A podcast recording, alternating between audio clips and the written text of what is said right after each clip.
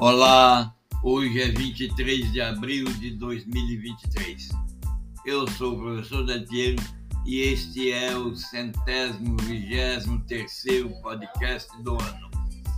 Neste podcast eu apresento as orientações para alcançar cada pessoa alcançar o protagonismo na vida e nos negócios. Toda a relação de atitudes foi gerada pela inteligência artificial e o site DPT, com base no livro A Mente Colaborativa deste autor que vos fala. Você já sabe, mas não custa lembrar. Para comprar o livro A Mente Colaborativa, no qual eu revelo todas as competências e habilidades para a prosperidade e o protagonismo de pessoas e empresas no próximo milênio. Você pode encontrar o link na descrição deste podcast. Você compra o livro, pode escolher a encadernação, o acabamento da maneira que você quiser. Ainda é bom lembrar que existe o livro em e-book vendido na Hotmart. Eu vou falar agora sobre pensamento resiliente. Muito antes de você desenvolver ou praticar assuntos, técnicas, etapas de resiliência, é preciso que o que você vai praticar ancore-se no pensamento resiliente. Desenvolver o pensamento resiliente envolve cultivar uma mentalidade que permite à pessoa se recuperar da adversidade e permanecer flexível diante daquilo que atinge ou com que elas convivem nos dias que está atravessando. Antes mesmo de compensar em, por exemplo, fazer uma atitude que vai desenvolver a resiliência, como eu vou falar daqui a pouco. Aquelas atitudes que podem promover apoio social é preciso ancorar no pensamento resiliente. Tudo é mentalidade. Como é que você faz isso? Qual é o padrão que contribui para desenvolver o pensamento resiliente? Primeiro pensamento, primeira mentalidade é reconhecer as emoções que te alcançam, vindas de dentro e vindas do, da conjuntura. Como você se comporta diante de uma situação difícil? A mesma pergunta que você vai fazer a você: o que é uma situação difícil? Como eu identifico essa situação difícil que está me atingindo? É importante reconhecer e fazer essas perguntas para permitir que você vivencie e saiba que precisa aceitar e conduzir suas emoções para ajudar você a processá-las e seguir em frente. A reformulação dos pensamentos é a próxima etapa. Lembre que você vai reconhecer suas emoções e vai agora reformular seus pensamentos.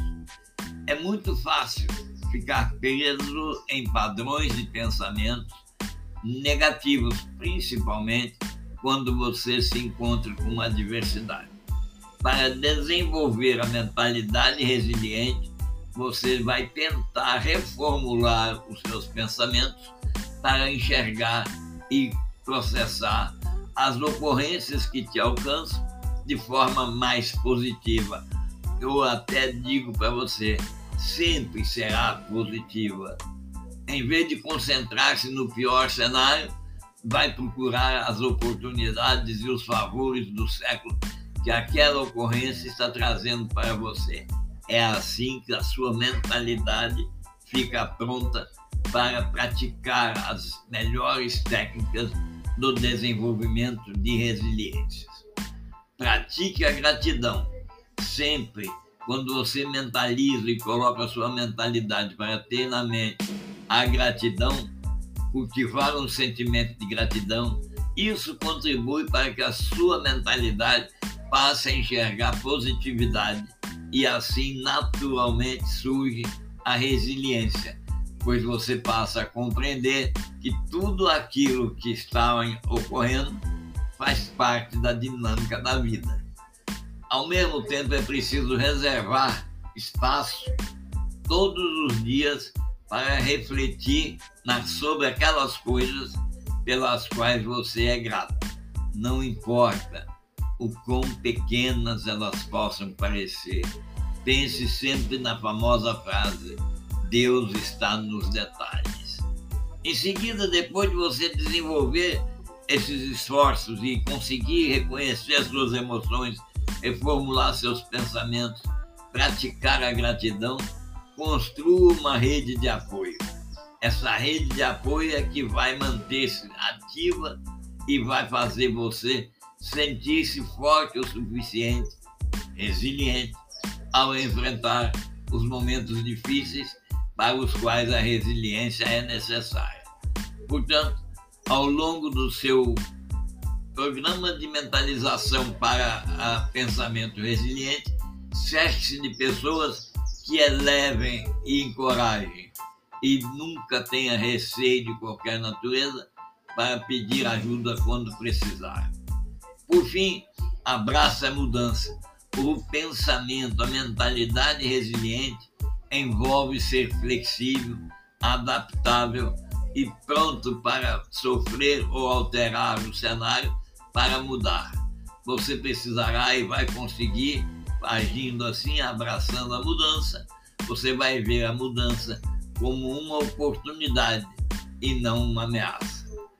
Ao praticar esses atos de forma consistente, com certeza você vai criar a mentalidade que pode acomodar todas as práticas, todas as atitudes que vão gerar a resiliência que vai exalar de você, que vai ser projetada.